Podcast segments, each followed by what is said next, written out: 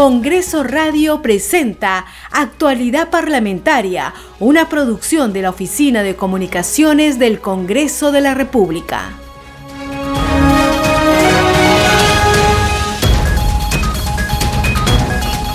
Muy buenos días, bienvenidos. Esto es Actualidad Parlamentaria, edición de hoy martes 12 de abril del 2022. Les acompaña Perla Villanueva en los controles se encuentra Franco Roldán. Antes de ir con nuestros titulares, hacemos mención a las radios regionales que permiten llevar nuestro contenido informativo al interior del país.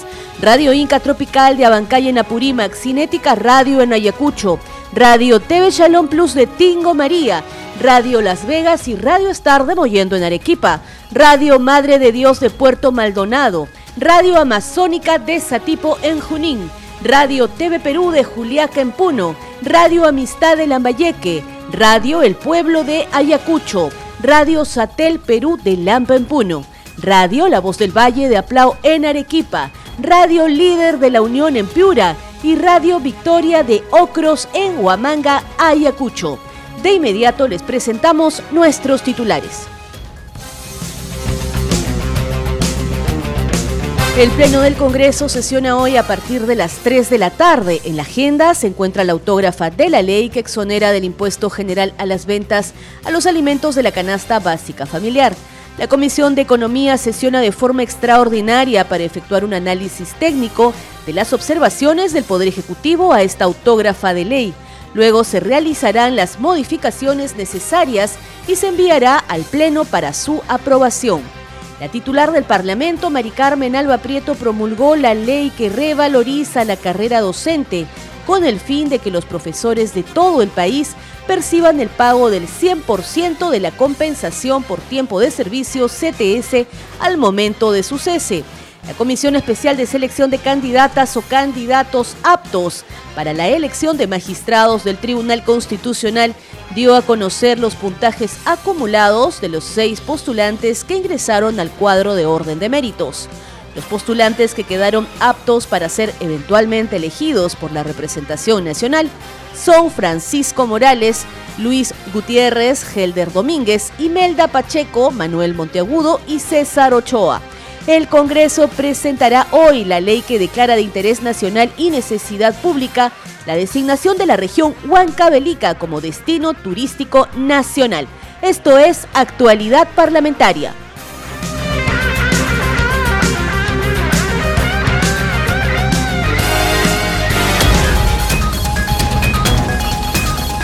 Vamos de inmediato con el desarrollo de las informaciones porque ya hay noticias en el Parlamento Nacional. El Pleno del Congreso sesiona hoy a partir de las 3 de la tarde.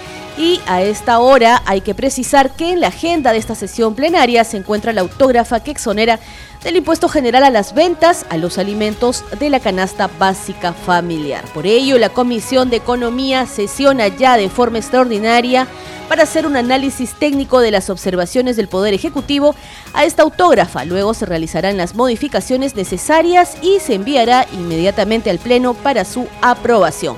En la línea telefónica se encuentra nuestro compañero José Trujillo Ripamonti, que nos trae más novedades sobre esta sesión plenaria de la Comisión de Economía. José, muy buenos días, te escuchamos.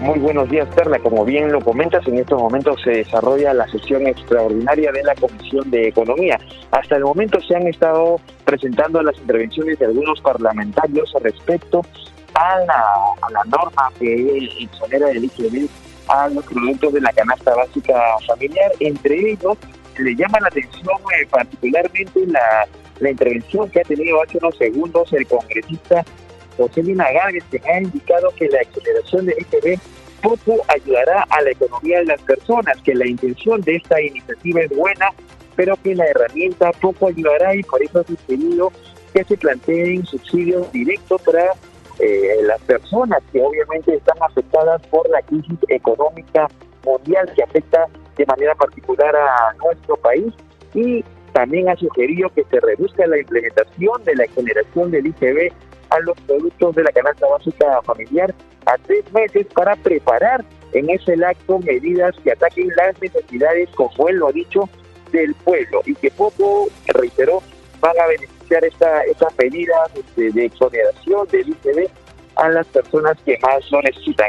En estos momentos se realiza la intervención del congresista Carlos Anderson y en todo caso vamos a estar atentos a las informaciones y decisiones que se generen en esta conexión Perla para tener un mejor contacto en los próximos minutos. Así es, José, efectivamente vamos a estar al tanto y siguiendo de cerca el desarrollo de la sesión de esta Comisión de Economía. Sesión extraordinaria, para eh, decirlo de alguna manera. Muchas gracias, José, por esa información.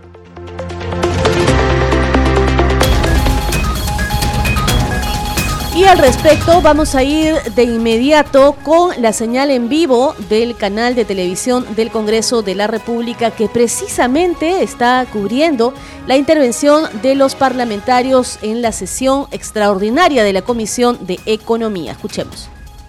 Hoy día estoy en, en pleno porque hay un compromiso que se apruebe hoy día en el Pleno del Congreso. Pero ¿cómo vamos a aprobar que se considere ese artículo que se devuelva entonces al Ejecutivo? Muy bien, congresista. Presidenta. Tiene la palabra el congresista Takuri Valdivia. Muchas gracias, presidenta. Eh, si bien la observación que quiere hacer el, congresista Montalvo en algo tiene razón, pero lo que mm, el día de ayer con los asesores se ha ido avanzando eh, bajo la, eh, digamos así, orientación de su, de su presidencia, ya ir al voto, pese a, que muchos temas todavía pueden ir puliéndose hacia adelante se pueden hacer modificaciones, se pueden establecer eso, pero yo creo que solicitándole al, colega Montalvo ah, también la prioridad de decir que eh, si estamos allanándonos al, a lo que ha puesto el Ejecutivo, es primero para manejar la celeridad del caso y las correcciones. Eh, finalmente, mi solidaridad con usted, Presidenta, de un tema de un tema familiar, mi solidaridad con usted, creo que a, todos nos puede suceder. Entonces vayamos al voto sobre lo que se tiene y después podemos hacer modificaciones eh, según se, se, solicite. La palabra presidenta sobre el punto, por favor, ya para concluir. la palabra presidenta. Tiene el uso de la palabra. Muchas gracias. Ah, concretamente, presidente, creo ya las cosas están avanzadas el Ejecutivo tiene la facultad de reglamentar en el cual se puede incrementar lo que viene haciendo el pedido el compañero o el colega Segundo Montalvo. Entonces, vamos encaminando. El Ejecutivo tiene el instrumento para regular y sería importante esa propuesta que la incluya. Entonces, de esa manera vamos avanzando, Presidenta. Muchas gracias. Eh, gracias, congresista. Presidenta. Este... Colega, eh, Presidenta, por su intermedio. Estoy eh, estoy, como se llama, quiero aclarar, en ese dictamen lo que se quiere es agregar un artículo más, el artículo quinto, donde esté focalizado, donde mencione, siendo aquellos productos que son parte del consumo de las familias en pobreza. Ese artículo nomás, colegas congresistas, que es muy importante. Eh, congresista, es una cuestión de forma y no de fondo lo que usted está pidiendo, ¿no? Entonces eso puede ir en el reglamento. Tenemos que votar ahorita por el allanamiento, como está el proyecto, y dentro del reglamento puede ir lo que usted está solicitando en este momento. En tanto, continúan las intervenciones de los parlamentarios de los diferentes grupos políticos respecto a este dictamen de allanamiento a las observaciones del Poder Ejecutivo, a la autógrafa de los proyectos de ley que proponen la ley que exonera del IGB a los alimentos de la canasta básica familiar. Nosotros vamos a continuar con más noticias aquí en Actualidad Parlamentaria a través de Congreso Radio. Les vamos a contar ahora que la titular del Congreso, Mari Carmen Alba Prieto, se reunió en privado con los presidentes de las comisiones ordinarias para priorizar la agenda por orden de importancia de los proyectos de ley aprobados en sus respectivas comisiones y que deben debatirse en el Pleno de la Representación Nacional. Aquí el informe. Con la intención de tener una agenda focalizada en las necesidades del país, la presidenta del Congreso, Mari Carmen Alba Prieto, convocó a los titulares de cada comisión ordinaria para que presenten a su despacho los proyectos de ley aprobados y que por orden, importancia o coyuntura deben llegar al Pleno del Congreso. A esta reunión de trabajo a fin de poder coordinar las propuestas legislativas de las comisiones ordinarias para las agendas de las próximas sesiones del Pleno en ese sentido, estimamos que hasta el fin del presente periodo, periodo anual de sesiones 2021-2022 podríamos tener alrededor de 22 sesiones plenarias. Entre estas sesiones plenarias tenemos a realizar dos o tres plenos descentralizados. Un pleno en el sur de Cusco, otro en el norte, que habría que definir si es Chiclayo, Trujillo o Piura, y otro en la selva. Cada titular debe enviar cuatro proyectos sustantivos acorde a las prioridades y necesidades de la población y en el caso sea necesario debatidos en los plenos descentralizados. Quisiera que puedan informar los dictámenes que podrían presentar para dichos plenos. Si algún congresista desea mencionarlo, pero en todo caso se le pide que durante la semana de representación cada comisión nos haga llegar el listado de hasta cuatro leyes prioritarias que han dictaminado o van a dictaminar prontamente. La titular del Parlamento solicitó a los presidentes de cada comisión dar prioridad a los proyectos del Ejecutivo y de ser necesario realizar sesiones descentralizadas para continuar con su trabajo de acercarse a la población y los sectores más vulnerables. Vamos ahora con otras noticias porque la presidenta del Congreso de la República, Mari Carmen Alba, promulgó la ley que revaloriza la carrera docente con el fin de que los profesores de todo el país perciban el pago del 100% de la compensación por tiempo de servicio CTS al momento de su cese. Vamos con el informe al respecto. la ley de reforma magisterial sobre la compensación por tiempo de servicios CTS de lado las ideologías políticas. Parlamentarios de diferentes bancadas, junto a la presidenta del Congreso, Mari Carmen Alba, mostraron la autógrafa de ley firmada que aprueba el 100% de CTS para maestros del Perú. Ahora, un profesor de la primera escala magisterial pasará de recibir 10.232 soles a recibir 72 mil nuevos soles y así sucesivamente. Lo hemos logrado. ¿Quién no recuerda a su maestro? Ese personaje entrañable que nos acompañó en nuestros primeros años escolares, que fue nuestro guía y nos nutrió de conocimientos. Ese profesional que no solo dictaba clases, sino también se convirtió en un apoyo, amigo y hasta parte de la familia. Y creo que ser profesor es realmente una carrera admirable por todo el sacrificio que hacen ustedes, por, por todas esas enseñanzas que dan, la formación a los niños, a los jóvenes universitarios, trasladar tu conocimiento a los demás y tratar de formar a alguien para que pueda surgir en la vida. Yo me siento orgullosa de ser maestra y me siento orgullosa también de ser hija de maestros. Vengo de una generación de maestros y maestras. Son ellos los que nos han transmitido a nosotros, no solamente en casa, sino en nuestra segunda casa, que es la escuela, a ser transparentes, a ser honestos, a ser trabajadores, a ser luchadores y a ser sobre todo esos luchadores de esos grandes sueños. El Congreso de la República, por unanimidad, aprobó este proyecto que beneficiará a más de 250 mil profesores en todo el país. El pago será de manera escalonada hasta el 2024. Ahora es una realidad. Y con 107 votos a favor, haciendo a un lado nuestros colores partidarios, nos unificamos en busca del bien del docente, en busca de su reivindicación Señora María del Carmen Alba, Presidenta del Congreso de la República, muchas gracias. Reitero el acto de gratitud y ahí quiero concluir. Hoy, como se lo manifesté en reiteradas oportunidades y la miro a los ojos a Mari Carmen, esto es historia, esto es histórico y compañeros congresistas, esto lo hicimos nosotros. Esto no lo hizo otro Congreso. Esto no va a anularse mañana o pasado mañana, no. Esto queda para los 236 mil maestros nombrados que somos ahora. Queda para los maestros que van a entrar al servicio, pero sobre todo quedará para la familia. Esta iniciativa legislativa que marca la historia del magisterio es el beneficio no solo para actuales maestros, sino también para futuras generaciones que opten ejercer esta noble profesión y sus familias. Ser maestro en el Perú es una forma peligrosa de vivir. Ser maestro en el Perú es una forma hermosa de morir. Señores profesores, les hemos cumplido.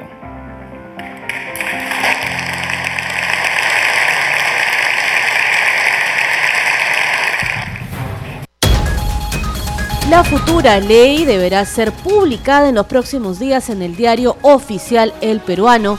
Modifica los artículos 53 y 54 de la ley 29.944, ley de reforma magisterial sobre la CTS. Vamos ahora con otras noticias. Vamos a contarles que la Comisión Especial de Selección de Candidatas o candidatos aptos para la elección de magistrados del Tribunal Constitucional TC informó sobre los puntajes acumulados de los seis postulantes que ingresaron al cuadro de orden de méritos, tal como dispone el reglamento que rige el proceso. El puntaje final es la sumatoria de lo obtenido en la evaluación curricular y en la entrevista personal por cada uno de los postulantes a los cargos de magistrados del Tribunal Constitucional. El cuadro de mérito se publicó en la víspera en los dos diarios de circulación nacional y en el portal web de la Comisión Especial.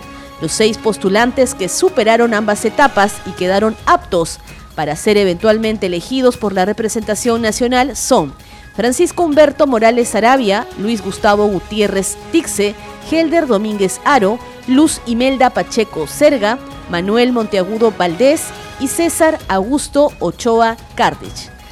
Seguimos en actualidad parlamentaria. Les informamos ahora que el Congreso presentará hoy la ley que declara de interés nacional y necesidad pública la designación de la región Huancavelica como destino turístico nacional. Más adelante vamos a continuar informando sobre esta noticia. En tanto, vamos a contarles que el Contralor General de la República, Nelson Shack Yalta, informó que se ha detectado 8.500 vacunas de AstraZeneca vencidas en las direcciones regionales de salud de San Martín, Tacna, Madre de Dios, y 300 dosis en Tumbes, región donde hay otras 30.000 dosis que están por vencer en este mes. Así lo informó durante su presentación en la sesión extraordinaria de la Comisión Especial de Seguimiento, Emergencias y Gestión de Riesgo de Desastre COVID-19 que preside el congresista Juan Carlos Mori Celis. Escuchemos. En lo que se refiere concretamente a las vacunas del laboratorio AstraZeneca, se han emitido 13 informes, ¿no? 13 informes, el primero desde el mes de diciembre de este año, diciendo, oye, por si acá, se van a vencer las vacunas, preocúpate, ¿no? ¿Por qué? Porque evidentemente somos conscientes de que las vacunas, en el marco de los contratos que se han suscrito, por ejemplo con AstraZeneca, solamente contemplan seis meses, ¿no? Y son seis meses desde que se producen. O sea que desde que llegan aquí pueden ser tres. Y en esos tres tienen que aplicarse, ¿no? Además, hay pues esta complicación de que no son monodosis, ¿no? Sino que los viales tienen 10 dosis. Entonces yo abro un vial y tengo que tener 10 pacientes para poderles aplicar para que no haya merma. Porque si no, de todas maneras va a haber merma. Y en el mes de diciembre se emitió un primer informe de hito de control concurrente indicando pues que habían un lote de 1.366.000 dosis contra la vacuna, se vencían el 28 de febrero. En el mes de febrero, ¿no? Se volvió a hacer otro informe, ¿no? En la cual se establecieron de que existía una brecha de vacunas pendientes de registrar en el sistema, ¿no? Y que eso también generaba un riesgo de no contar con la información actualizada respecto a las personas vacunadas. Luego, eh, también en el mes de febrero, se emitió otro informe, ya ahí alertando sobre que Cenares tenía 2.400.000 vacunas que vencían el 28 y el 31 de marzo.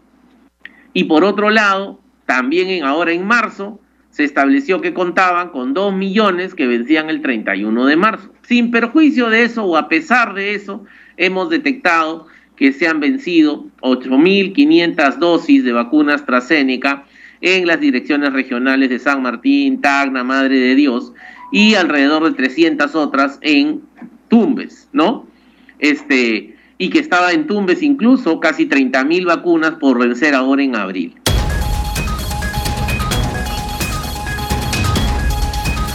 Y a esta hora seguimos en actualidad parlamentaria a través de Congreso Radio. Vamos a regresar a la sesión extraordinaria de la Comisión de Economía, donde se discute el dictamen de allanamiento a las observaciones del Poder Ejecutivo, la autógrafa de los proyectos de ley que proponen la ley que exonera el IGB a los alimentos de la canasta básica familiar. Interviene la congresista Patricia Juárez.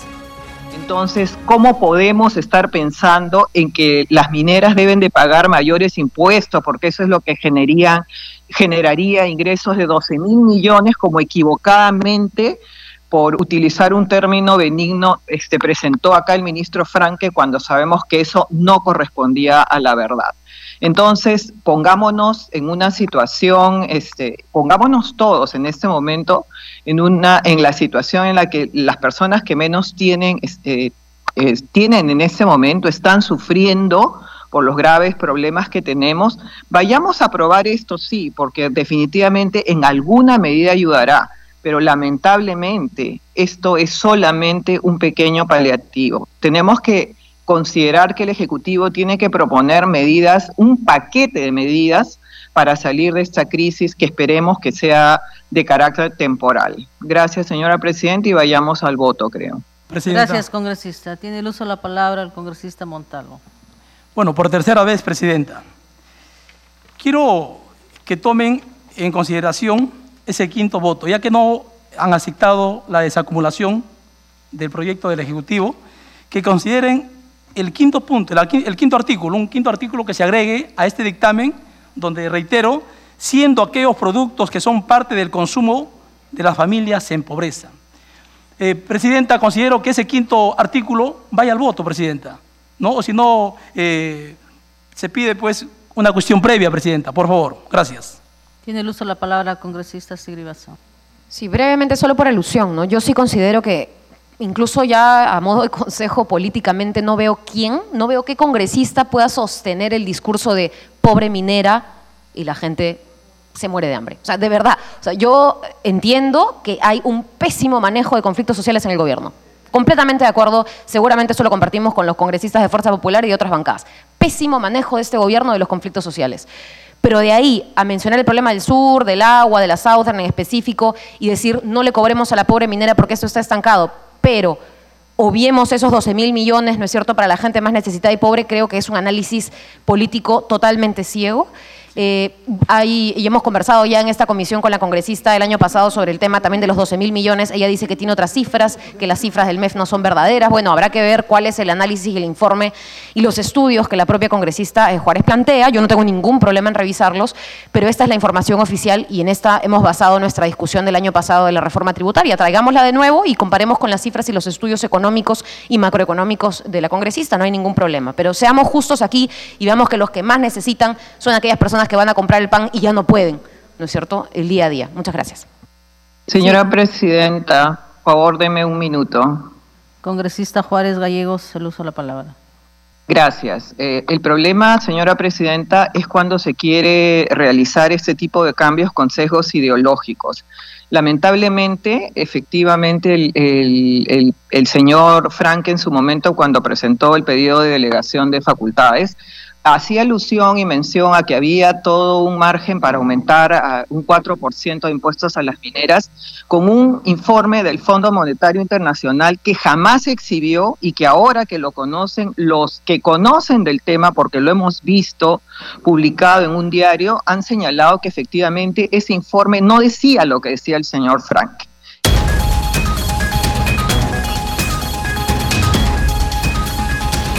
Vamos ahora a conocer la agenda de actividades en el Congreso de la República para hoy. Para eso nos enlazamos con nuestro compañero José Trujillo Ripamonti.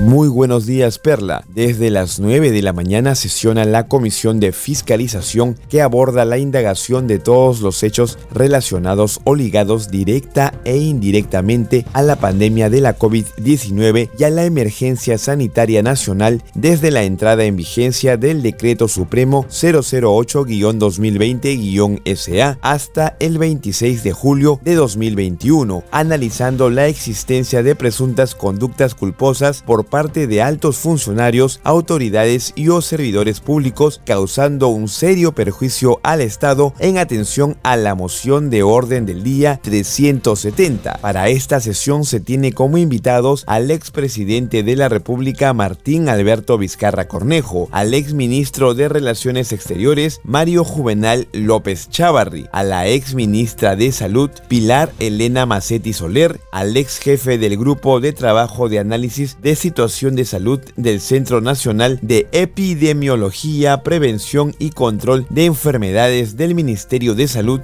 César Vladimir Munaico Escate, y a la ex secretaria general del despacho presidencial, Miriam Maribel Morales Córdoba. En tanto, a las 11 de la mañana Perla se presenta ante la Comisión de Salud el ministro del sector, Jorge Antonio López Peña, para abordar el diagnóstico de la situación del Ministerio de Salud y del Sistema Nacional de Salud entre otros temas relacionados. Y a las 6 de la tarde sesiona la Comisión Especial de Seguridad Ciudadana que recibirá al ministro del Interior Alfonso Chavarri Estrada para abordar el número total de lamentables víctimas fatales a consecuencia de los sucesos ocurridos en las manifestaciones de los últimos días y sobre las investigaciones realizadas hasta la fecha, entre otros temas relacionados. Es todo lo que podemos informarte hasta el momento, Perla. Te damos pase a Estudios para que continúes con actualidad parlamentaria por Congreso Radio, un Congreso para todos.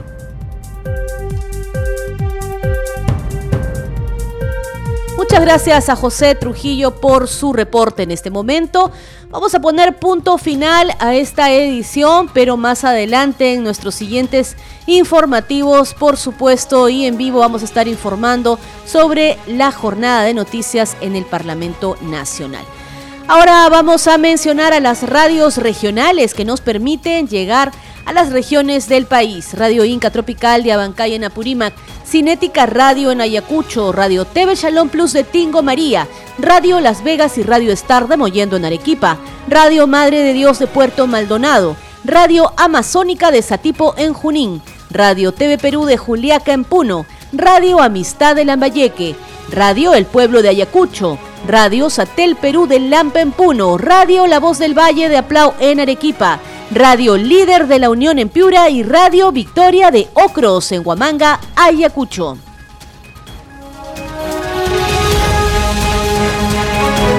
Hasta aquí las noticias en actualidad parlamentaria. Los acompañó Perla Villanueva en los controles. Franco Roldán. Nos reencontramos mañana a la misma hora. Sigue en sintonía de Congreso Radio, un Congreso para todos. Congreso Radio presentó Actualidad Parlamentaria, una producción de la Oficina de Comunicaciones del Congreso de la República.